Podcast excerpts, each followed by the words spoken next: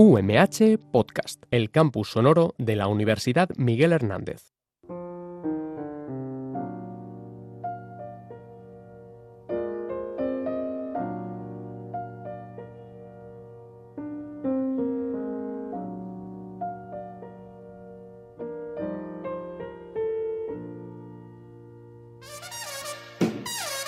Señoras y señores, hipsters, raperos, otakus, miguelenials, sabemos que volver a la rutina es complicado, sobre todo si tienes cara de gremlin. Pierdes diotrías por semana y lo más cerca de parecerte a una persona con carrera universitaria es nada. Sí, la vida universitaria es muy dura, pero menos mal que tenemos internet y el entretenimiento. Es decir, la excusa perfecta para que tu carrera dure seis años en lugar de cuatro. Pese a ello, nosotros nos enfrentamos al tedio todos los jueves y este no va a ser menos. Les damos la bienvenida y aquí comienza Super 8. Buenos días a todas y a todos y bienvenidos a Super 8 en Radio UMH, vuestro programa de entretenimiento en la radio de la Universidad Miguel Hernández. Hoy es jueves 5 de marzo y vamos a contaros pues cositas durante la próxima hora. En el programa de hoy, por segunda vez, contamos, bueno no, tercera vez. Gracias. Esto lo, no me lo está- lo preparado estaba leyendo. contamos con la colaboración de todo un hombre, Joan Jimeno. ¿Qué tal, chicos? Muy buenas. Buenos, buenas tardes. ¿Todo bien? ¿La Muy bien, guay? todo correcto, tío. Eh, sí. La Luego, la muletilla luego cuando, me, acuer- cuando me acuerde de cómo me he ido la semana, seguiré contando. Perfecto. Bueno, también contamos con otro hombre, pero este un poco más infantil, y no lo digo por la edad. Miguel Cortés, ¿qué tal? ¿Qué es un hombre? ¿Y por qué se es más hombre o menos hombre? Hoy, hoy tenemos programa de reflexión, ¿eh, Ángel? Sí, sí, ya te veo, te veo puestísimo en la filosofía. Estoy... ¡Buah! ¡Buah! Venga, seguimos. Por último, el que les habla, un servidor, Ángel Llorens, alias el bebé jefazo. Y a los controles técnicos volvemos a contar con Kevin Carrió. Muy bien. Ponme la música si quieres, Kevin.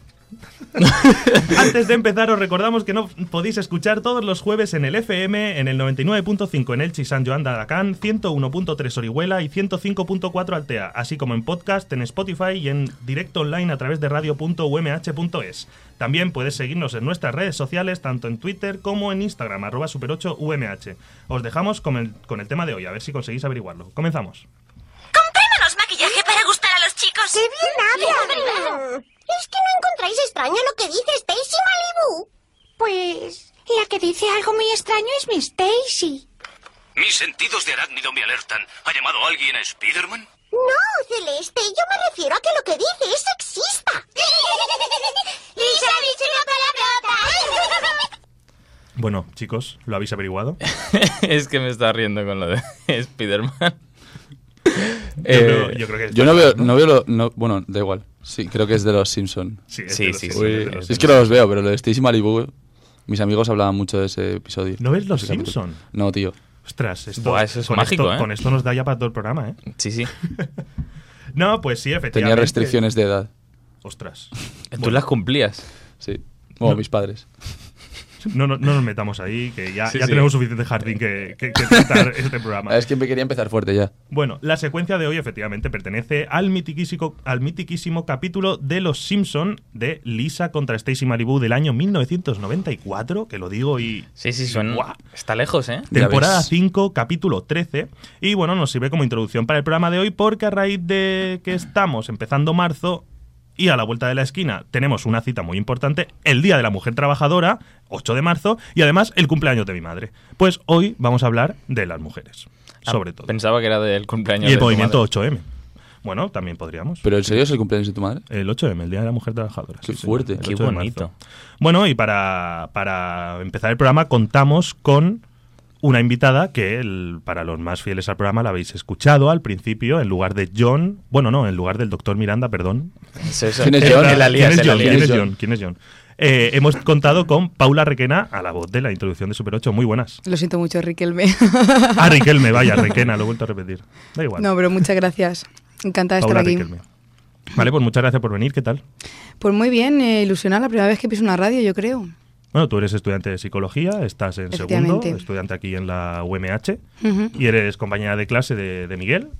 Hola. De la- Desde hace poquito. Desde hace poquito, sí, efectivamente. Y coincidimos, te dijimos de, de locutar esto y dijiste que para adelante, venga, ¿por qué no? Sí, yo es que tengo un problema y es que me apunto un bombardeo. O sea, lo que me digan yo acepto. A tope. Y ya sabes Ujú. que te hemos traído aquí para que nos metas caña. Sí, porque yo dispuesta. es que quedaba un poco raro cuatro tíos encerrados en un estudio hablando sobre feminismo, por lo que sea. Pero por lo de hablar de feminismo, lo de cuatro tíos encerrados tampoco es tan raro. No, eso pasa todos los días. Claro. Sí, suele molestar bastante que los tíos hablen de las mujeres cuando no son mujeres. Sí. ¿Ves? Eso es un temor que tenía yo con el programa. Pero bueno, vamos a empezar. vamos a empezar y quiero que, que nos pongamos ardiendo, quiero que, que aquí la, la- la sangre corra incluso. Y es que vamos a comenzar con algo, pues sí, picadito, pero mm, como llevamos unas semanas estresantes, pues eso, vamos a traer una sección que cumpla el objetivo de desestresarnos. Cuando lleguemos a casa y pues soltemos toda la rabia acumulada, nos vamos a acordar de estas frases. Kevin ve poniéndome la música de macho. Esto es música de macho, ¿eh? Yeah. Bueno, So country. pues aquí traigo la sección Sí, lo ha dicho un hombre. Y es que menudos personajes que traigo. Vamos a comenzar. Sigmund Freud, aquí a los psicólogos. Sabréis quién es, el padre del psicoanálisis. ¿Quién no sabe quién es Freud? Dijo, Exactamente. Las niñas sufren toda la vida el trauma de la envidia de pene, tras descubrir que están anatómicamente incompletas. Sigmund Freud. A mí también me pasaría. Parece ser que es necesario tener pene para poder llegar a algo y tener un buen puesto y que la gente te conozca. Es que así también. Yo también querría tener pene, claro. ¿Sabes qué pasa? Me está molando el tono porque esto va a parecer un roast. O sea, me mola mucho el tono, ¿eh? Me río, pero no sé lo que es. Pues es, es como, es como una batalla donde uno deja mal al otro, pero en plan... Es como, es como una batalla de gallos, pero en plan monólogo, ¿no? O sea, Sí, mi sí. adolescencia con mis padres. Dios. Bueno, seguimos. Jean-Jacques Rousseau, eh, el ilustre de la ilustración francesa, influyente en la Revolución Francesa, que dijo aquello de la idea del sacrificio del individuo por en- está por- debe de estar por encima de la colectividad. Pues dijo también, a las niñas no les gusta aprender a leer y escribir y sin embargo siempre están dispuestas para aprender a coser. Uf. ¿Qué- Uf. en, en qué año, ¿Sabemos en qué año se dijo esta frase? Rousseau Pues- es de la época de, 1700 y algo. De, la, revolución, de, la, revo- no, de la revolución, ¿no? De, Sí, la Revolución Sí, Francesa. bueno, sí, la bueno, él, Revolución él- Francesa, sí. él es influyente en la Revolución Fueron uno de los Francesa. tres filósofos, Montesquieu, Rousseau y alguien más. Mm, creo, de ¿no? la, del sistema Sí, sí, sí. político, digamos, que conocemos hoy en día, Sí, de la casi, política. casi 1800 estamos hablando. Sí, Sí. Bueno, era sí siglo, 1780. siglo XVIII, sí. Eh, bueno, él siendo influyente ya no sé si vino bastante antes, si vivió la Revolución Francesa, ya no lo sé. Pero, Ah, bueno, pero una cosa sí. sí. Bueno, se estudia por esa época. por- así pero vamos, que para darle un guantazo. o dos. 1750, me apunta Kevin. Era la época de la, de la guillotina. A tope. Bueno, Oscar Wilde, el famoso escritor y uno de los dramaturgos más destacados del Londres victoriano, dijo: Las mujeres nunca tienen nada que decir, pero lo dicen encantadoramente. A este sí que le metí Típico. ahí. ¿Encantadoramente existe ese término? Sí, ¿no? De manera encantadora. Esto hoy a mí me, me resulta, tirándolo un poco para otro tema, me resulta un poco curioso que podrías cambiar eh, lo de las mujeres por políticos en el panorama actual. Los políticos nunca tienen nada que decir, pero lo dicen encantadoramente. Mira, sí. Así como... Demagogia. Vamos. Bueno, Sí, otro, otro nada sospechoso, Albert Einstein. Ah, pues. El que, el, eh, para quien no lo conozca, el tipo este que sale sacando la lengua en las camisetas. vale, pues. Y al, eh, que, y al que Berto imitó. También, Una también. vez. Ostras, qué bueno es eso. vale, eh, dijo: Las mujeres están. Es que está así que. Las mujeres está donde le corresponde. Millones de años de evolución no se han equivocado, pues la naturaleza tiene la capacidad de corregir, de corregir sus propios errores. Voy a hacer una. Qué animal. Este es bestia, ¿eh? Una. Plan, una puntuación, porque Adelante. eh, ha salido un montón de información y de conspiraciones y tal, y parece ser que realmente el trabajo de Albert Einstein era un 40% y el 60% era de su mujer. Su mujer era más inteligente que él, trabajaba más que él y mm, fue partícipe en la mayoría de los inventos que, que realizó Albert. Lo que pasa, bueno, de hecho la terminó encerrando en un manicomio para quitársela de en medio, diciendo que tenía histeria. Eso ya es otro tema, la Eso, histeria eh, femenina. hay, una, hay una historia también de... Hace poco vi un documental también que cuentan una historia de una mujer eh, pionera en alguna invención o en alguna teoría filosófica, lo que sea, que, que también la familia la despreció, la abandonó y la metió en un siglo Sí. y murió. Sí, yo no sé hasta qué punto, yo, yo conocía lo de que la mujer de Albert Einstein era matemática y era muy inteligente también. La Sí, historia sí, hasta qué cine- punto, pero vamos. Bueno, la historia del cine comparte mucho, mucho de eso también. O sea, nosotros conocemos a grandes directores, pero cada vez que estudiamos ya nuevos, ¿no? Las, las clases de hoy en día ya nos cuentan que de los grandes directores que iniciaron el cine, al lado estaban las mujeres y que sin ellas no hacían nada. Somos la mitad de la población, es que lo raro hubiese Claro. sido que no hubiésemos estado, ¿sabes? Mm. No sé. No, lo raro es esto. O sea, Bueno, lo raro además- es lo que, lo que hemos estudiado en toda la historia de todo hombres. Claro, además, ya no solamente en la ciencia, sino en, en las letras también pasa muchísimo. La frase de el anónimo, el 80% de las veces era una mujer. ¿Qué pasa? Que si publicabas algo como mujer, o lo desprestigiaban, o directamente... mm, A la hoguera. Efectivamente. Sí, sí, sí, sí. Bueno, subimos el nivel. Vamos ahora con Pablo Motos, el Van Gogh de Requena, esta vez sí. Uf, es que tenía yo lo de Requena, Riquelme ahí metido en la cabeza. vale, ahora mismo las chicas se dividen entre las que saben perrear y las que no saben perrear. Esto, si no recuerdo mal, creo que se lo dijo a Ana de Armas, a Blanca Suárez y a mm, otra actriz de Las Chicas del Cable. En directo. Es o sea, que- allí se lo soltó, le dijo, A ¿vosotras ver- sabéis Ana, perrear o Ana no? de Armas es de las chicas del cable. Creo que sí, ¿no? A ver, Pablo Motos es caso Ana, aparte. Ana de Armas no es la que salía en Los Protegidos. Ana de Armas es la que sale en, en Puñales por la espalda, la nueva esta de, de Ryan Johnson. Ah, sale. Pero no sé, no, no, no, estoy no, seguro no, de que no, esté no, en los no, chicas no, del Ana cable. de Armas es la que era de la de La del internado. Eso, no, pues entonces es otra, me he equivocado. No, sí, sí es ella, sí es ella, me, me he equivocado, pero bueno. Bueno, la cuestión es que el hormiguero, para la hora que es, con el- la cantidad de espectadores que tienen, muchas veces llevan muy poquito cuidado con todo ese tipo de cosas. Yo personalmente, mm, es un programa que hace años que dejé de ver, porque le, le he acabado pillando un poquillo de tirria. A ver, Pablo, Pablo Motos escribirá muy buenos guiones o lo que tú quieras, eh, pero Pablo Motos lo que tiene es un nombre. No, a ver, Pablo Motos, a ver, a ver, Pa- A ver, que no te- ahora, no, te, ahora. no te digo que trabaje mal. Trabaja muy bien. Pero... Uf. Sí, bueno, aquí podríamos, no, no, entrar, sí, sí. aquí podríamos entrar en el debate este que, que, que ayer se me ocurrió, que, que me ¿De qué comentaban algunos amigos, de si el si, si el- la persona, o sea, el hecho de cómo tú seas como persona, anula tu obra de arte. Vamos a llamar obra de arte a- al hormiguero, y si eso anula o no. O sea, es anulado el programa o no por, por cómo sea Eh, Pablo. Y de Motos. que si la resistencia es mejor que eso. yo, eh, yo es un poco lo que, lo que iba a decirle a ella, de que yo entiendo ahora, perdón, Has ido a Eh, toser hecho- justo delante del micro. Eh, lo que le iba a decir de. O sea, yo Pablo Motos sí que sé que, bueno, mm, fuera de coñas, él ganó el festival de, de, de Benidorm, de canción, de música y tal, en su año.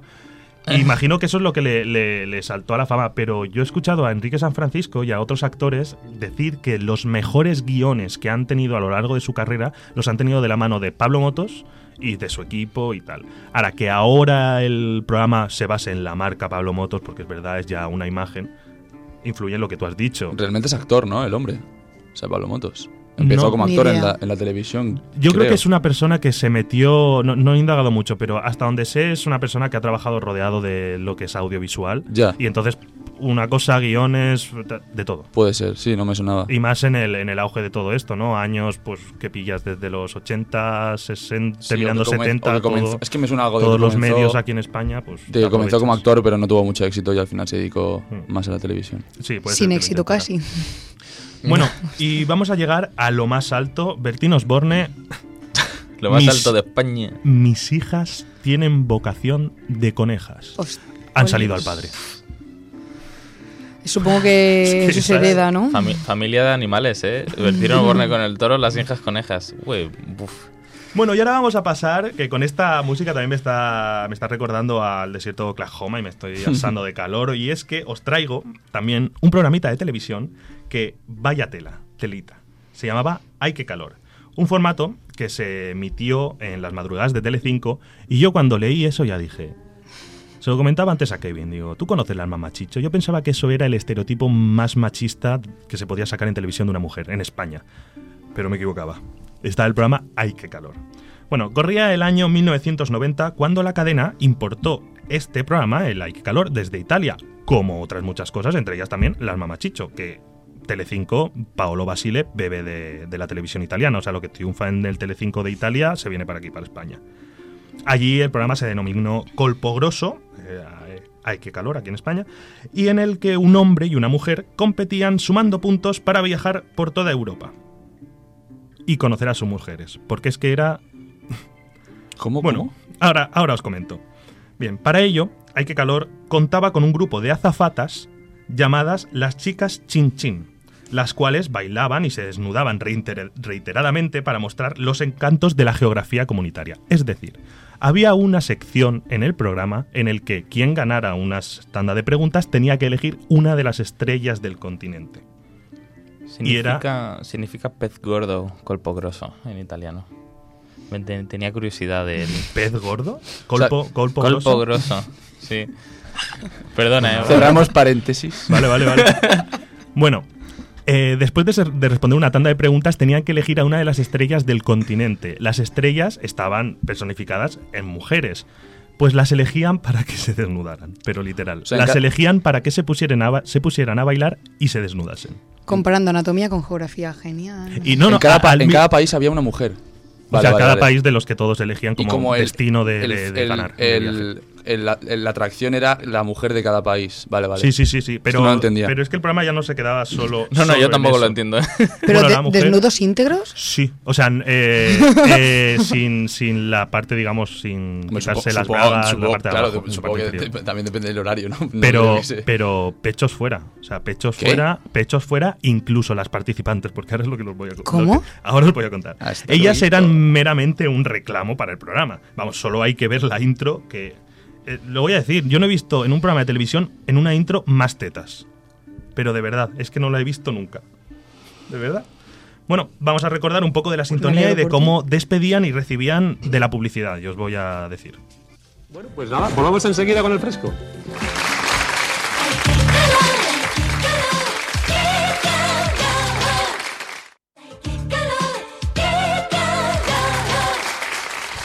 Bueno, me estáis mirando un poco con cara de sorpresa, Sí, pero estoy, es yo que, estoy flipando. porque Yo estaba os- esperando que lo hicieras tú. es que es que me sabía mejor, o sea, lo, lo ibas a asimilar mejor si os lo explicaba así, pero eh, para que no lo haya podido ver, obviamente no lo, no lo habéis podido ver, lo habéis escuchado. Cada vez que las chicas decían, ¡ay, qué calor, ay, qué calor, qué calor! Con ese último golpe se quitaban el sostén y nos íbamos a publicidad. Luego volvíamos de publicidad y veíamos lo mismo. ¿Cómo no te vas a quedar viendo la tele? Conciso y directo. Sí, sí. Qué Bueno, tan pronto enseñaban sus pechos como parte de una prueba eh, que era realizar un, un, un striptease pues, para dar dinamismo al programa. Todo el mundo sabe que el striptease en televisión, vamos, eso da dinamismo que te cagas.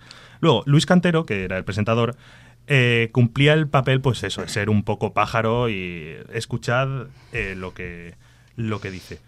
Bueno, dos frutas, no ha habido suerte, tenemos 10.000 puntos para cada concursante y por lo tanto ha llegado el momento de que la deliciosa Emi llegue aquí con sus fichas. Adelante Emi, por favor.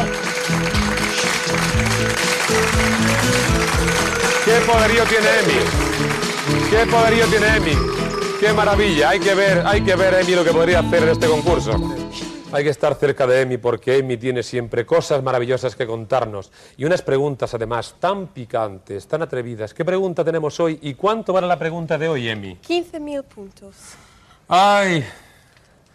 ¡Ay, 15.000 puntos! Los primeros planos de Emi son verdaderamente de ¡ay, qué calor! Dios. Los primeros planos de Emi son verdaderamente de Ay, qué calor. Luis Cantero, Pero, presentador de Ay, qué calor. Es que, o sea, Qué tú parece, pare- o sea, es del 90, hace ya pues sus 30 tacos. Una época muy picante para tele. Pero, pero hoy en día, aunque, aunque a lo mejor no sea de esa forma tan explícita, o sea, por ejemplo, la ruleta de la suerte. Hmm. Tienes un presentador cachas, guapo, tal, presentando, y tienes una mujer puesta en, al lado de la pantalla que literalmente solo hace clink, clink, que ni ella le da la vuelta a las, a la- a las letras, que, se lo dan vueltas desde, desde realización. Pues sí, a ver, es la. Podríamos decir que cómo hemos cambiado. Hemos pasado del qué calor a lo que tú dices de la ruleta de la suerte. Pues bueno, algo hemos cambiado. Pero aún así, sí, obviamente seguimos utilizando a las mujeres como un mero reclamo para la televisión, para el cine, para muchas cosas. De hecho, eso tiene un nombre. O sea, ¿Cosificar? Sí, también, pero el- en el programa este, en, el- en Hay que calor, mm, se ve el machismo directo y actualmente tenemos el machismo indirecto. Es decir, yo no soy machista, pero sí que lo estoy siendo, pero digo que no. La típica de, no, no, no, yo no soy homófobo, pero, pues esto es igual. No, no, no, yo no soy machista, pero queda muy bien una mujer mm, andando dos metros cada cinco minutos. Sí, ¿sabes? sí, los, los peros esos me, a, mí, a mí me da por reír, la verdad. Pero es por no llorar. Es la respuesta de deseabilidad social que se llama. Vamos, es el, el- el quedar bien. De Jerga psicológica. Jerga psicológica. Bueno, vamos a terminar con, con el like calor y es que en definitiva ahí en el programa se desnudan todos. El único que no se desnudaba era el presentador, Luis Cantero, Que Era complejo. ya que los concursantes sí que podían hacerlo y es que perder los puntos era una catástrofe solucionable con un striptease a cámara. Por cada prenda sumaban 5.000 puntos y si querían arriesgar podían lograr 15.000 quitándose ellos el pantalón y ellas el sujetador. O sea, Súper equiparable, las vaya. Concursantes, concursantes y concursantas, si queréis. Bueno, luego, para que no cogiesen frío, pues eh, tanto ellos pues les daban un albornoz y continuaban con el programa. Y hasta aquí, A ellos. A ellos y a ellas, sí. Ah, a a los dos, a los dos. Eh, Sería Digo- la época de los, de los calzoncillos estos largos, ¿no? Sí, sí, sí. Sí, La verdad es que de los dos de striptease que vi completo, o sea, de tal, los hombres llevan boxes. O sea, boxes y Sí, anchos sí. de estos. Los, de los típicos de abuelo. Qué lástima, ¿te imaginas que esos sean tus abuelos y verles en el programa? Me muero. Sí, la ver- yo lo pensé yo. Por, Bueno, o eh, lo- más que tus abuelos, tus padres. la, verdad es que los, la verdad es que los hombres es que claramente salían muy beneficiados en este programa. Porque es que estaba pensado para que las mujeres perdiesen y se desnudaran, o sea, literal. Porque impensable que hubiese alguna bollera, ¿sabes? Bueno, digo, digo bollera con todo el respeto del mundo, Sí. que no sé... Pero claro, el, el- es lo que tú decías, digo, es que esta mujer podría haber sido mi madre, ¿qué hace mi madre? O sea, es que no, es que no, no, no, no. no. Bueno, Pero bueno, nada, hasta aquí el la sección de sí lo ha dicho un hombre en el día de Super 8M. Así es que vamos, Joan, con ¿qué nos traes? Sí, mira, eh, yo quería traeros, bueno, en la sección que he traído hoy con respecto al tema en cuestión del, del 8M del programa, hoy hablaré un- de un clásico, de una película de los años 90. Eh, la película es Thelma y Luis, eh, es una película estrenada en 1991, sup- no sé si todos la habéis visto. los 90, por lo visto, una buena década, ¿eh? No, esta sí, esta película. Bueno, ahora. No, no, esta película es- revolucionaria. Es, es- es todo lo contrario. Ay, Eh, ay, qué calor. Sí. que también fue revolucionario, pero en el, otro sentido. por lo menos el, men- por lo menos el mensaje en, en- en sí de la película. Sí. Bueno, ¿la habéis visto? Eh, no la he visto, pero sé que la dirigió una mujer. Y la escribió una mujer. La dirigió Ridley Scott. Ah, la dirigió... Ah, bueno, pues Sí, escribirla la la escribirla, escribirla Vale, sí. sí, me- no, me de he hecho yo, yo me sorprendí cuando vi que la había dirigido Ridley Scott, porque claro, lo tenía como Alien, Gladiator y Claro. de repente digo, ostras. Y además sería de sus. Bueno, no de sus primeras. No, no, no, no, no, no espera. No Alien. Alien, Alien es de. Alien no, es no, Estamos colando del que flipas. Sí, Alien, sí, sí, sí, Alien sí, es sí. anterior, Perdón, perdón, perdón. creo. Y No, no, bueno, la banda sonora es de Hans Zimmer, que le molaba, ya es cuando empezó eh, seriamente en el cine. Bueno, es, bueno, está dirigida por Scott, protagonizada por Jean Davis, que yo a esta mujer la vi por primera vez en Stuart Little. ¿Es la madre? Sí, tío. Oh. Sí, sí, sí. De hecho, me, me sorprendió cuando la vi y dije, tío, es una, es una actriz que he visto poquísimo, pero me acuerdo por Sí, Stuart sí, Little, sí. tío, porque todos la hemos visto de pequeño esa película. Bueno, y aquí recordar que el padre era el Doctor House. El Doctor House, efectivamente, que ahora no recuerdo. Hugh, no, Hugh, Laurie, creo que se llama. El nuevo personaje ese sí que era machista. Y cojo. No, pero es que ese personaje tenía... mm, Cojista. Cogista. No, pero tenía la excusa de... Siempre se ha dicho que los hombres tan inteligentes como que se les permite, igual que eh, Sheldon Cooper, se les permite ser machistas porque son tan inteligentes. Un fallo, obviamente. Sí, sí. Y bueno, eh, aparte de Jean Davis, la otra actriz es Susan Sarandon. Eh, antes que nada, sé que nuestros espectadores, que espero que sean muchos, no querrán comerse spoilers de esta peli. Por lo que pido que encarecidamente que corten la escucha, vean la película y resintonicen más tarde. Eh, bueno, es una película que trata la vida de dos, de dos mejores amigas que deciden emprender un viaje de fin de semana para, para divertirse, eh, como unas pequeñas vacaciones de tres días. Ahora mismo la, la desplomaremos con más detalle, pero primero escuchemos una parte de la misma. But uh, I don't know, you know, something's like crossed over in me, and I can't go back. I mean, I just couldn't live. I know. I know what you mean. Anyway, don't want to end up on the damn Geraldo show. Yeah. Y bueno, la conversación que tiene lugar aquí es entre las dos protagonistas, ya en la recta final de la película, y es como es Thelma, que es Jean Davis, explica que, que todos los acontecimientos que han, que han sucedido durante la película pues la han cambiado eh, drásticamente y que no puede volver a su vida anterior. O sea, es incapaz de hacerlo ahora mismo. Mm. Ahora explicaremos por qué. Y nada, con motivo del tema de hoy relación con el feminismo y la igualdad, comentaremos varios aspectos de la película que estén más o menos relacionados. Eh, la película comienza eh, con Susan Sarandon, que es Luis, que trabaja de camarera en un bar. Eh, bueno, son todo mujeres ya eh, de sus 40, 50 años las camareras. Eso todo normal. Pero luego llega la escena que es la primera intervención de Telma, que es en la cocina con su marido. Están hablando por teléfono las dos y entonces Luis le dice, ¿has hablado ya con tu marido para preguntarle si te va a dejar irte de fin de semana conmigo? Y Telma todavía no, se supone que lo va a hacer ahora después de la conversación. Cuelga y es entonces ya cuando tiene la conversación y es un poco eh, retratar eh, la cómo, cómo retratan al hombre, al marido, que es más que un marido es como un padre Ujú. porque es una relación ya que no tiene, no, o sea, el marido se nota un montón que no la quiere, Telma es como que también intenta quererle, pero tam- o sea, es imposible. Y es como, Telma va siempre con el miedo de, de- es como el miedo de una niña pequeña o de una niña adolescente que va a salir de fiesta y le va a preguntar a su padre, De si le dejan o papá, no". ¿puedo ir? Tal? Pues eh, como que varias veces hace el amago de preguntarle si puede ir, pero finalmente no se atreve. Bueno, miedo también a las consecuencias. Claro. Efectivamente. Yo he leído, me, me he estado informando un poquillo y era un maltratador eh, con todas las letras. Sí, sí, no, el, el- el hombre sí, ahora lo desplomaremos más. que nos eso. parece, lo has dicho con un tono como que fuerte, que le tuviese que pedir permiso. Ah. Pero eso está a la orden del día. Sí, no, es, retrata la realidad realmente. Las mujeres no le dicen al novio, oye, cariño, puedo salir con mis amigas, pero sí que le informan, le dice, oye, voy a salir con mis amigas. ¿Sabes? Mm. Es otra manera de decirlo. Realmente Sí. te estoy avisando, por favor, luego no me lo recrimines. Mm. Inconscientemente, claro. Y nada, eso que, que es un poco, es un poco eh, la escena pues de decir, tía, pues díselo, supongo que tampoco pasará nada, no tienes la esperanza de... Pero ya ves la, la actitud del hombre que es, le hace una pregunta Telma y el, y el hombre ya responde como ofendido, en plan, ¿qué quieres ahora? ¿Sabes? Y, y, Menuda casa. Y al final, pues nada, sí hay un po bastante tensión ya de, bu- ya de buena mañana. Eh, nada, al final el hombre se va pues mm, de mala leche, como siempre está él, iracundo y nada, se acaba la escena y ya está. Vuelven a hablar por teléfono, Telma y Luis, y es ya el momento cuando eh, le dice, le has pedido, o sea, has hablado ya con tal, y Luis, o sea, Telma le dice que confirma que se van de viaje, ya súper segura. Entonces a mí me, me chocó de, de estar tan insegura primero hablando con el marido a, a de repente estar tan segura de que se va a ir. Es como un, ca- un, un cambio de chip. Lo vería- De decir- Empoderamiento. De decir, bumba, me pero, piro. pero lo verías, o sea, ¿es, ¿está justificado en la película? ¿O No, no, no, es de- poco- me, me pareció raro porque es de repente. Ajá, ajá. O sea, hay un cambio de actitud totalmente en, en, en Telma.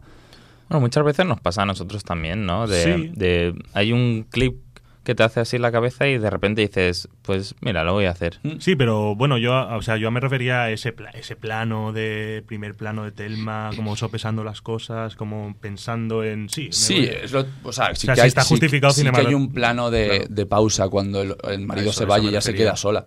Pero luego ya hay, de sí, hay cortes y Mm. tal, y de repente, ¡pum! Estoy hiper segura. Vale. Que es un cambio drástico, ¿no? A mí me lo pareció por lo menos.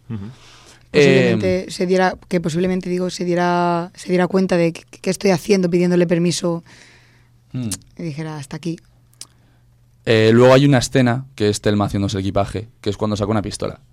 Que esto tiene una justificación más tarde, pero claro, de primeras te dices, ¿qué hace Telma con una pistola? No es, o sea, una mujer. O igual piensas eso, es la pistola del marido, le está robando la pistola al marido. Sí. Qué fuerte, piensas directamente que la pistola es del marido, una Lo mujer no puede tener pistola. Estoy Uy. pensándolo de manera forzosa. No, no, real, realmente, realmente no se sabe de quién es la pistola. O sea, puede ser de los dos, o los dos han tenido eh, una conversación, ya han comprado la pistola y los dos saben que la Sí, tienen. sí, sí, sí. Yo qué sé. Eh, pero bueno, ya es de primeras que saca de su cajón de la ropa, del suyo, del de Telma, la pistola. Y entonces dices, ¿por qué tiene esta mujer una pistola? Bueno, son americanos, tampoco. Ya, también lo pensé, pero bueno, te da que pensar. Pero la duda ahí, bien. Sí, bueno, eh, ya una vez cogido el coche, eh, están las dos ahí en la carretera, y, y entonces Luis le dice, bueno, ¿qué, qué te ha dicho tu marido, que es Larry? Y dice, no me ha dicho nada. Y dice, ¿y eso por qué? Y dice, pues ¿por qué no se lo pregunta al final? Y es ya como, eh, ¿qué no se lo he preguntado, tía? Que no hace falta que se lo pregunte, jaja, se empiezan a reír.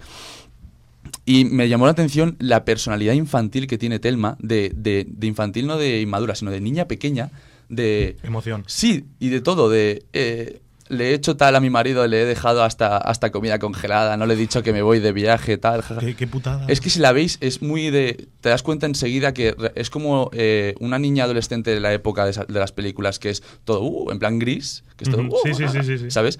Y es la actitud esa de Telma cuando es una mujer que lleva casada varios años. Entonces da, o sea, es, es chocante en ese momento. Bueno, luego más tarde viajan, hacen una parada ahí por la tarde-noche para ir a un bar y tomar copas y al, fin, al principio Luis está un poco como, eh, estamos en una situación un poco rara eh, y, y Telma insistiéndole, tú has insistido en que venga aquí, vamos a divertirnos de verdad. Y entonces ya cuando empiezan a ver, Luis dice, pues tienes razón. Y empiezan a ver y tal. Telma les viene a hablar eh, un hombre, tipo que se te acerca un hombre súper seguro, seguro de sí mismo, se pone a hablar con ellas y Telma está súper receptiva. En plan, es un hombre educado, nos está hablando y Luis está de, eh, tengo que hablar con mi, con mi amiga, por favor, vete, tal, no sé qué. Pero claro, es totalmente la actitud contraria una de otra. Y nada, al final, pues el hombre este se va, eh, Telma acaba, se siguen bebiendo, se ponen más borrachas y al final Telma, Telma acaba bailando con este hombre que es Harlan, con, el, con este hombre. Empiezan a bailar y ves a Harlan como que es un poco, o sea, es caballeroso, pero ya empiezas a sospechar de él porque yendo Telma muy, muy borracha como va, le empieza a dar muchas vueltas y vueltas y vueltas y, y bailando con ella vueltas tal. Al final Telma acaba mareadísima y acaba por salir del bar. Harlan le acompaña fuera y es ya cuando se cuando pues Se lanza. echa lo que tenía que echar y empiezan a hablar. Entonces Telma me encuentro Ah, muy vale. mal, quiero volver tal. Eh, Harlan, uy, pero estás segura de eso, pero vamos a hablar, venga, vamos a dar un paseo, no sé cuántos. Y entonces ya dices, vale, esto va a acabar mal.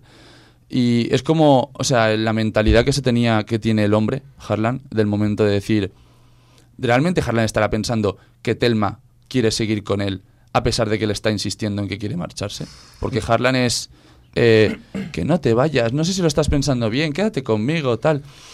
Sí, como si le estuviese ayudando. Sí, Pero en es que tenemos- Voy a pensar por ti. Claro. Entonces, eh, en ese momento, la, o sea, va, in- es- o sea, va increciendo y ves como una situación como al final acaba siendo la violación puede eh, aparecer de algo tan inocente. Pero es que siempre pasa así. ¿Puedo? O sea, Tam- no, pero el ir, por- puedo el ir- hablar porque no no, me- pero el ir por la calle y ver que la chavala va en minifalda te parece una situación inocente, pero tú, o sea, muchas veces pasa que te crees con el, o sea, bueno, te crees. Se creen con el derecho de, de puedo acercarme y decirle algo porque va en minifalda, si va en minifalda es porque busca tema. Em, ¿Sabes lo que digo? O sea, mm, tengo 19 años y esta situación no está el final tan trágico y es una lástima, pero si te digo que me ha pasado como cinco veces y a mis amigas otras cinco y es como, estamos en 2020, hola. La última vez que salí de fiesta nos pasó, si no eh, le tuvimos que decir a 20 tíos, estábamos, bueno, estábamos en Andalucía, que también es un poco eh, un dato importante para decir, porque sí que es verdad Hola, que tienen andaluces. otro salsero. No, es verdad, es verdad. Eh, de- tenemos que decirles, eh, oye, que gracias, pero no. Y el gracias, pero no es como, uy, no me ha dicho que no, me ha dicho gracias, Ya pero ves, no. es que- Y tiras para adelante. Es como... Pero porque hay una mm, educación del... Dice que no, pero en realidad quiere decir que sí, porque se quiere hacer la dura. Em, tengo que... Las mujeres es que nunca se les entiende porque nunca te hablan claro, qué difíciles que son. Sí, pues normal, los- que, pa- normal que pase lo que le pasa a Telma. Esos son los estereotipos eso- que tú y es decías una, antes. y es una ¿no? época más vasta la de la película. O sea, es, es- no, había, no había ningún tipo. O sea, había gente que no tenía ningún tipo de pudor a la hora de. O sea, lo veían no como algo normal, pero como. eh, o sea, te estás o sea, te estoy haciendo sentir mal, pero soy yo el atacado. Esa es la actitud del, del, Bueno, del siempre. Pero, de la peli. o sea, yo precisamente, o sea, te, te has adelantado porque justamente te quería Ah. preguntar que, que más o menos cuántas veces te ha podido pasar eso en, en o sea, no yéndonos muchísimos años atrás, sino en, en estos últimos, a lo mejor, dos, tres años. Porque, o sea, estamos diciendo que esta película es del 91, hemos dicho. Sí. Sí. Que, que es como otra época, otro tal, pero estamos en 2020 y sigue pasando. No es- completamente, completamente. o sea, no es Sí, es- ficción, no es, algo que- histórico, lo no que es, ella ha es dicho- algo actual. Lo que ella ha dicho antes al principio, ¿no? Esos, ella ha dicho, yo incluso también estoy siendo machista, eh, si digo que no cuando, o sea, que no soy machista, pe, ahí añado un pero. Nos han educado a todos en el machismo. Claro. No podemos decir que no somos O sea, machistas. yo me identifico a lo mejor con esta situación, si yo me pongo a pensar ahora, yo me voy de fiesta y tal, y me sucede eso, igual yo no pienso, o sea, yo obviamente no estoy cavilando en mi cabeza una maldad, o sea, una intención negativa a lo que estoy, a lo que quieren llevar mis actos, pero no soy consciente de que, bueno, me han dicho gracias educadamente, pero me han dicho que no educadamente. Entonces interpreto a lo mejor de, bueno, voy a seguir intentándolo, ¿sabes? Sí. Y con respecto a lo que me decía Miguel, eh, yo es que soy una persona que sale mucho de fiesta, también hay que decirlo.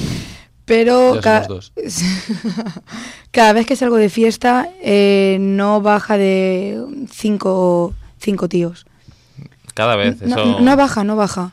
Y somos cinco amigas normalmente las que salimos, o sea que multiplica, Hmm. porque son cinco por tía.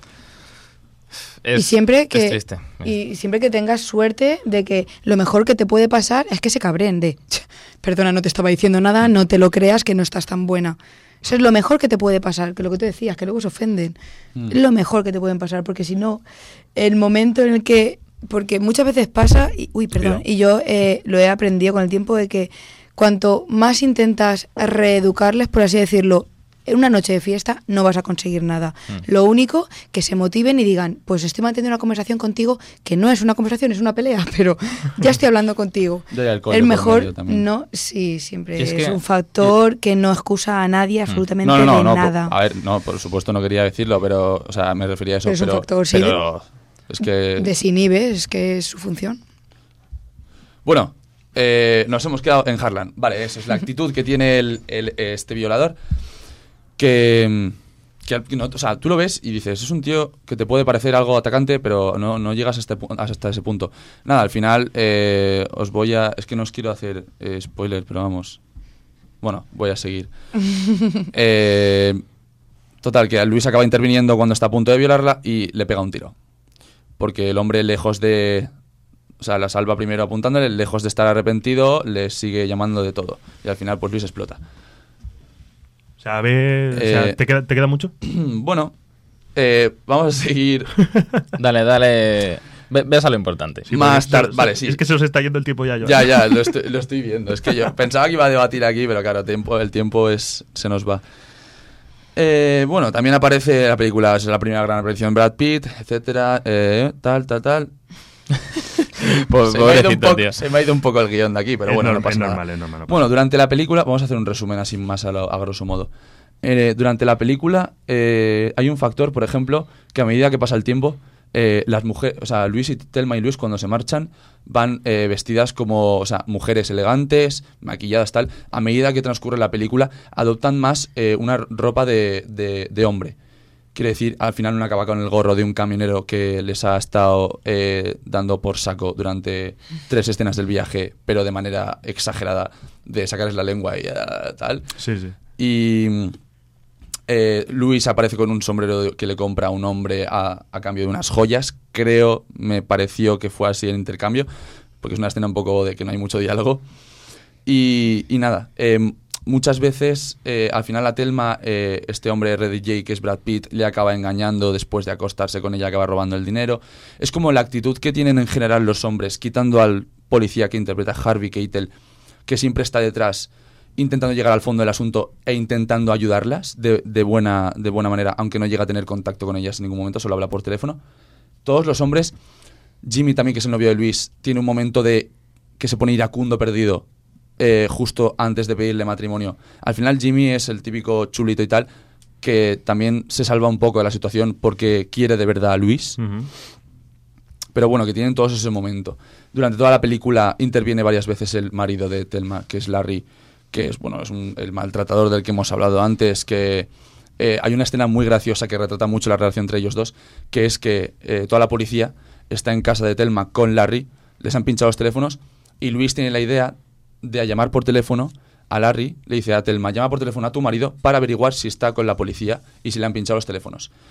En función de cómo reacciona a la llamada Larry, se sabrá o no. Ujú. Entonces es como que llama a Telma a Larry y lo primero que dice Larry es, eh, hola cariño, ¿qué tal estás? Y entonces ya Telma dice, está Claro. con la policía. Sí, sí, sí, no es sí. normal que me hable así mi marido. Y entonces es muy curioso y, y cuelga enseguida. Y entonces Larry le dice a la policía, solo le he dicho hola, ¿sabes? En plan, nada. Si no, si no recuerdo mal, en, en Los Simpsons Sí. la secuencia empieza así. La Justo secuencia de, de parodia de Telma y Luis empieza con eso. Eh, Me, me pareció muy graciosa. Mm. Y nada, es eh, la actitud de Telma que, pues, eh, llega un momento de inflexión que Luis le dice a Telma, después de que justo Brad Pitt le robe el dinero, de que Luis le dice a Telma, deja de ser tan inocente, o sea, deja de intentar caerle bien a todo el mundo, no sé cómo lo, ex- lo expre- deja de ser tan abierta, le dice. Y Telma le dice, le mira a los ojos y le dice, vale, hasta aquí, voy a intentarlo, pero tienes razón, cada vez que yo me abro a alguien, acaba mal la cosa siempre hay un factor de, de la actitud de Telma que tiene hacia los hombres, que al final, que llega un momento de que Luis acaba culpando a Telma de todo lo que ha pasado por la actitud tan abierta que tiene. Pero bueno, es un momento de calentón de cuando Luis ha matado al, a Harlan, al violador. Eh, Nada, eh, no sé qué más contar, que Telma le explica en un momento de que ya están fastidiadas del todo, de que no hay marcha atrás, de que la situación no podría ser peor. En el sentido de que hubiese pasado si tal cual yo, Luis, matara al policía, fuésemos a la policía. Pero Al- la- a, perdón, a Harlan fuésemos a la policía. ¿Qué pasaría? Que todo el mundo ha visto a, a Telma bailando con, con el violador, nadie le daría la razón a Telma y nadie la creería. Entonces, ¿qué pasa? Que ya tenían el problema hecho. No había, no, era posible empeorar la situación. Por lo tanto, no se arrepienten. Para, para- no, para ir cerrando, para no hacer spoilers, la, la, la película, es decir, empeora la situación. No. Ah, bueno. Desde un momento se sabe. Tel- la Mm. primera idea que tiene Telma después de lo de, la- de matar al violador Luis es vayamos a la policía. Y Telma, o sea, Luis, súper llorando tal, no, o sea, no, no, eh, no puede, o sea, no nos van a creer. Todo el mundo te ha visto bailando con él. Van a pensar que Sí, te que lo lo estás inventando. Entonces no tenemos nada, no podemos hacer eso. Tienen la idea de irse a México, bueno. Los acontecimientos cambian a Telma, que es el clip que hemos escuchado. eh, no hay marcha atrás. eh, yo prefiero esta vida de fugitiva tal. Y eh, eso, la- al final la moraleja de la película es el camionero que varias veces les, les trata como les trata.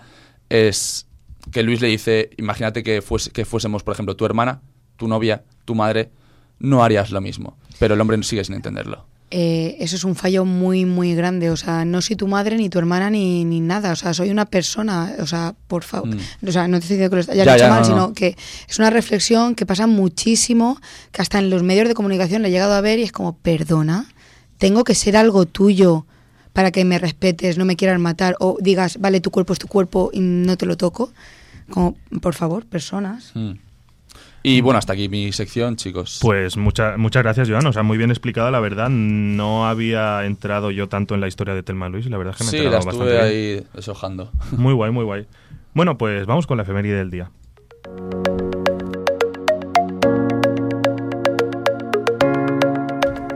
Efemérides. 5 de marzo de 2014. Em- El, el mejor cine hecho por mujeres llega a Granada.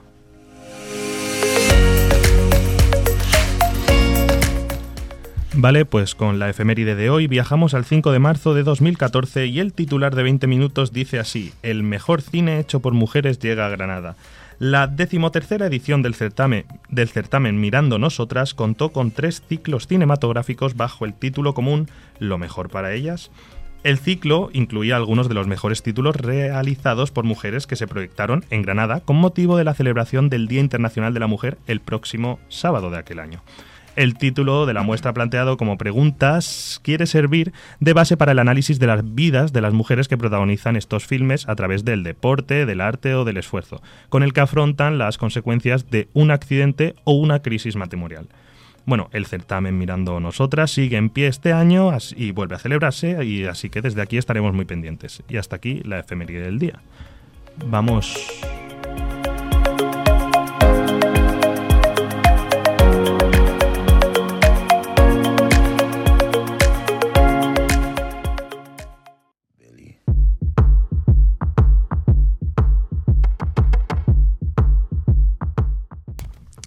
Muy bien, pues vamos con mi sección, dando la nota.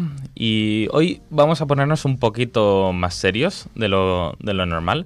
Hoy os voy a contar una historia, una historia real, sobre lo mal que, que lo puede llegar a pasar a alguien, pues para poder dedicarse a su sueño. Y me gustaría que reflexionáramos un poquillo sobre ello, si nos da tiempo. Eh, bueno, ya de por sí es un poco raro ver una mujer en un grupo de música.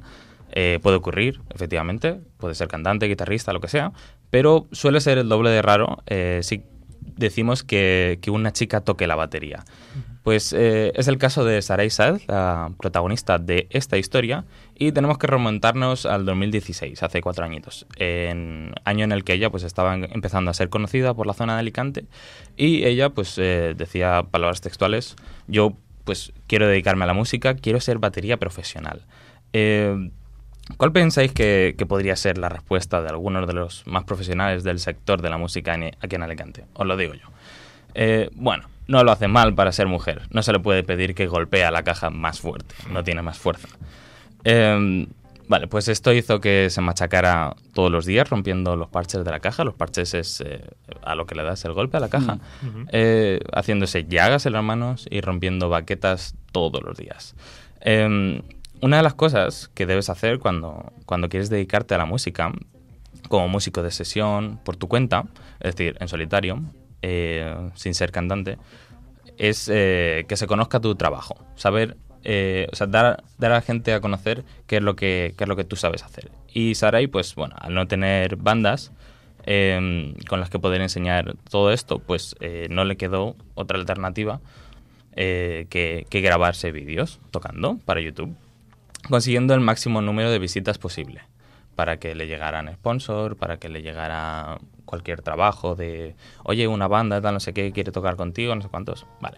Pues, eh, ¿cómo conseguía visitas al principio? Pues eh, a mí me, daba mucha rabia escuchar que, que cómo, lo contaba, ¿no? Ella decía que sencillamente se había dado cuenta de que los vídeos eh, y publicaciones que más visitas y comentarios eh, tenían siempre eran pues en los que más escote enseñaba o en los que llevaba siempre pantalones cortos y, y al final dice, dice, es que podría comprar bots para que para que tuviera más visitas, más comentarios y demás, pero claro, no lo puedo hacer porque porque cuando llega una marca a ojear eh, tu trabajo se da cuenta de ese tipo de cosas.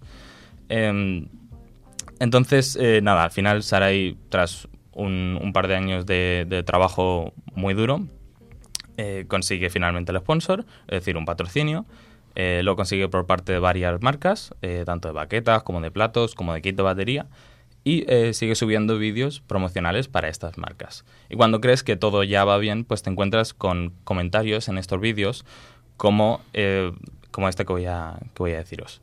Es de las mejores mujeres que he visto tocando la batería, pero para ser sponsor es muy normalita. ¿Cuánto daño se puede hacer al género femenino con un comentario tan simple? Porque si te das cuenta, o sea, empieza, parece que empieza bien diciendo él, es de las mejores mujeres que he visto tocando la batería. Pero el revés ese que dice de, pero para ser sponsor es muy normalita, ya está poniendo a todo el resto de mujeres que puedan ser mejores incluso que Sarai eh, como normalitas. Un nivel, claro. Exactamente. Em, bueno, a día de hoy, eh, más o menos la historia tiene un final feliz. Sarai vive en Madrid, es una artista para grandes compañías como Warner. Diles, Music diles, Spain. diles para quién está tocando. Ahora, Díselo, ahora. díselo. Ahora, espérate, no te adelantes. Eh, bueno, ha dado giras europeas, ha tocado con, con muchísimos grandes artistas, eh, sigue siendo sponsor de estas marcas y actualmente es batería de gira de la famosa concursante de OT, Alba Reche. Eh, hay muchas anécdotas más. ¡Qué guay! Pedazo voz tiene esa mujer. Sí. em, hay, hay muchas anécdotas más que os podría contar de cómo es la vida de, de una chica batería en Madrid, eh, las dificultades que se pueden tener eh, simplemente por el hecho de ser mujer. Pero bueno, tampoco, tampoco quería meterme tanto en eso, quería simplemente resaltar un poco cómo es el, la evolución, ¿no? El camino, el camino desde la nada hasta llegar a, a donde está ahora. Y seguro que llega mucho más lejos porque cada año va más. Y bueno, yo quería pues eh, plantearos eh, un par de preguntas para, para debate. eh, a ver qué, qué me, qué me contáis. ¿por qué pensáis que puede ser tan raro que haya chicas dentro del panorama musical de las bandas? ¿Qué puede ser lo que las repele? A ver, yo creo que pasa igual que con el deporte, es como una cosa de hombres.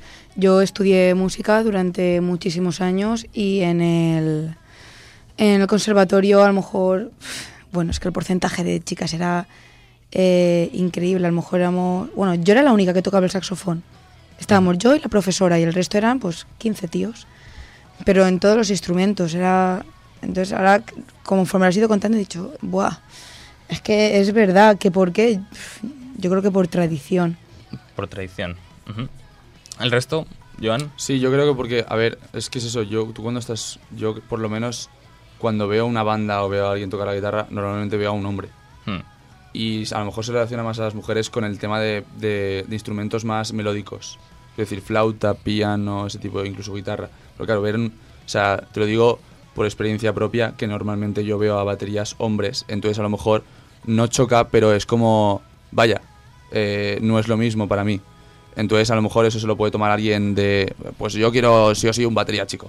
Entonces pues a lo mejor Y- la actitud, ¿sabes? Y- Frente a eso. ¿Y qué porcentaje de importancia creéis que, que le atribuye la gente al físico de un artista? Da igual si es hombre o mujer. ¿Qué porcentaje de, de Yo- importancia tiene el físico? Yo, a ver, Yo hay, digo 80. hay casos, ¿no? O sea, pero ya, pero claro, ya a mí se me viene a la cabeza otra vez el, el caso más característico que podría decir yo, ¿no? De decir, una persona, por decir así, físicamente no atractiva, ¿no? El, el cantante de el cantante hawaiano de Over the Rainbow, que no recuerdo ahora el nombre, tiene un nombre muy complicado.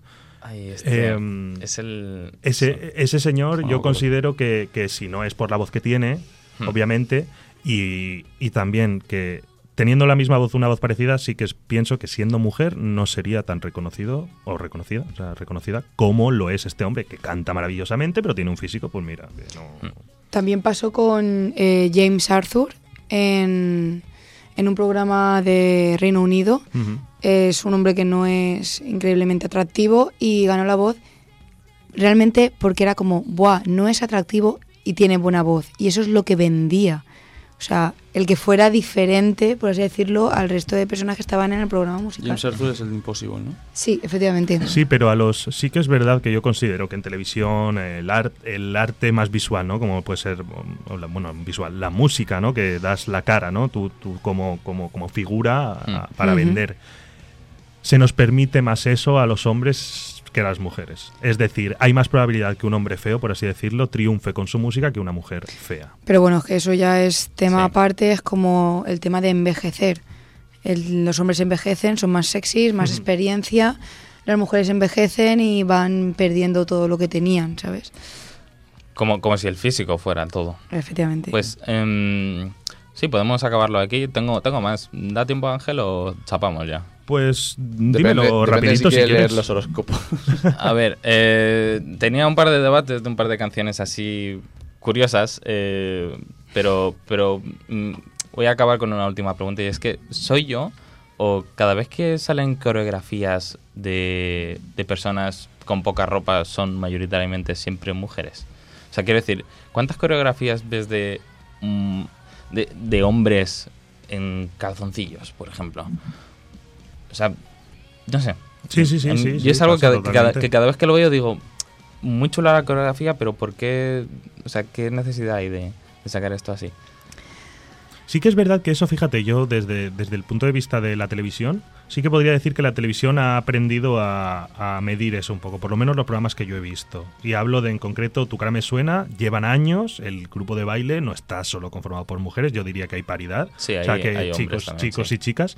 Ahora, ya no sé a la hora, pues eso, de, de grupos de música, de querer hacer un videoclip, de tal, si, si la mayoría de Pero veces. tú, pues tú te sí. vas, tú te vas, por ejemplo, a un concierto de... o sea, Sí, sí, sí, voy, sí, voy- sí. voy a ir un poco a un artista concreto, ¿qué tal? Por ejemplo, Maluma. Hombre, a ver, es que. Sí, sí. El clavo. Es que, pero tal, que... De los más feministas que hay. Sí, sí, sí, sí, sí, a tope. Maluma es nombre de chica, de hecho. Vale, Miguel, alguna. Dime, dime con- de Maluma. Pues eh, nada, pues destacar que la canción aquella de, de Cuatro Babies, os, os voy, a re- os voy a leer un, un par de cositas que dice la canción. Dice, estoy enamorado de cuatro babies. Pero cántalo, Miguel. No, no, hombre. buah. Dice, siempre me dan lo que quiero, chingan cuando yo les digo. Ninguna me pone, pero dos son casadas, hay una soltera, la otra medio psycho. Ninguna me pone. Sí. O sea, dice eso. Y espera, espera. Dice, y si no llamo, se desespera. ¿Eso es lo que te sorprende, en serio? O sea, Sí. no, no, no, no, no. O sea, es que me sorprende. O sea, me sorprende porque.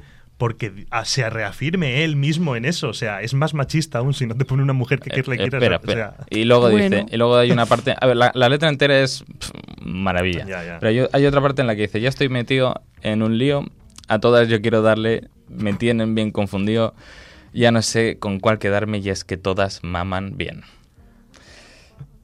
Eh, no sé si hace falta añadir más comentarios. Góngora, No. tío, al nivel de Góngora, que me- Quevedo, Becker, estas cartas de amor. Bueno. Madre mía. Pues eso. Es un tema muy controvertido, la verdad. Las letras de las canciones de reggaetón eh, no es cierto, es... A ver, no es solo, no es solo reggaetón, o sea, aquí nos podríamos meter en otro programa Bueno, entero. mm, vas a escuchar A a Bumburi y Sí, sí, también sí. flipas, ¿sabes? Sí, obviamente el reggaetón es donde más, más letras de ese tipo hay. Pero bueno, lo de las letras a analizar ya sería otra... otro- eso nos da para otro programa. dando la nota Paula. completamente, Ya estás invitada a otro. Yo encantadísima. Sí, sí. Bueno, bueno, no se termina todavía el programa. Vamos a pasar ahora al repaso del fin de semana, si me das permiso, Miguel. ¿Nos das el horóscopo? Espérate, Ah, hombre, vale. espérate. Venga, dale. Vamos al repaso.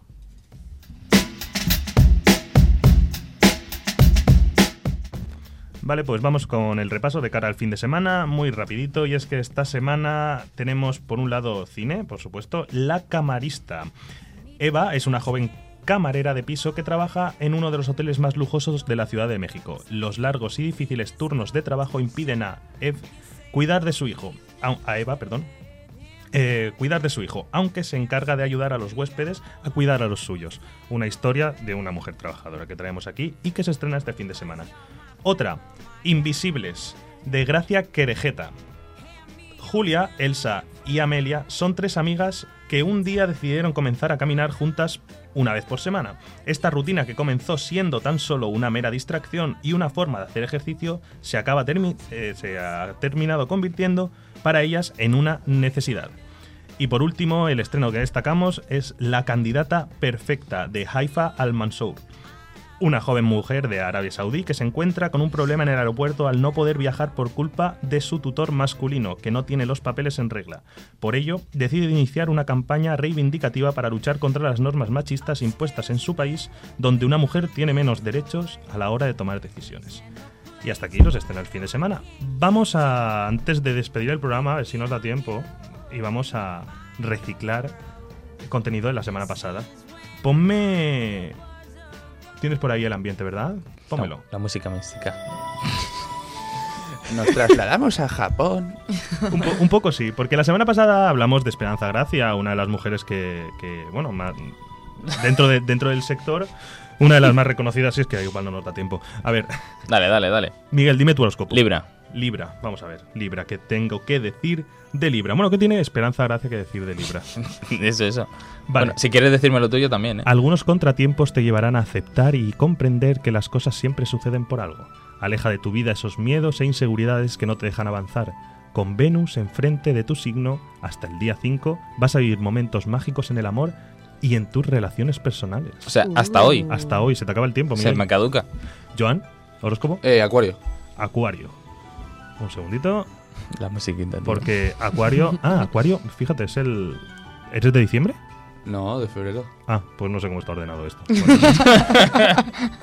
Puede invadirte un sentimiento de ilusión o resentimiento que no te llevará a ningún sitio, así que deja que la vida fluya y sobre todo valora lo que tienes y no centres tu atención en lo que careces. O sea, estoy ilusionado, pero no va a pasar nada. Claudia. ¿Cómo? Ay, Paula, perdón. cada, cada vez, cada vez la ha llamado de una manera. Yo Virgo. Virgo, vale. Virgo, estamos acabando ya el programa. Las cosas comenzarán a rodar favorablemente para ti y la energía del cuarto creciente te ayudará a controlar tus pensamientos y a canalizar tu perseverancia hacia el logro de tus objetivos. Toma, toma, toma. Perfecto. Bueno, pues vamos Todo después empieza en de, Super 8. después de haber ¿Y leído el horóscopo, no quiero saber mi futuro. Y tampoco queda mucho tiempo para descubrirlo. Vaya. Y nada, bueno, muchísimas gracias por estar ahí al otro lado y escucharnos un programa más. Hoy hemos podido hablar sobre, bueno, temas que nos han picado, ¿no? Nos escuecen un poquito cuando hablamos de mujeres y el audiovisual. En definitiva, muchas gracias, Paula Riquelme, por tenerte en el programa. Muy bien, Ángel, gracias muy a bien. Miguel Cortés y a Joan Jimeno y, por supuesto, en los controles técnicos a Kevin Carrió. Yo soy Ángel Llorens y los esperamos la semana que viene. Chao. Hasta luego. Hasta luego.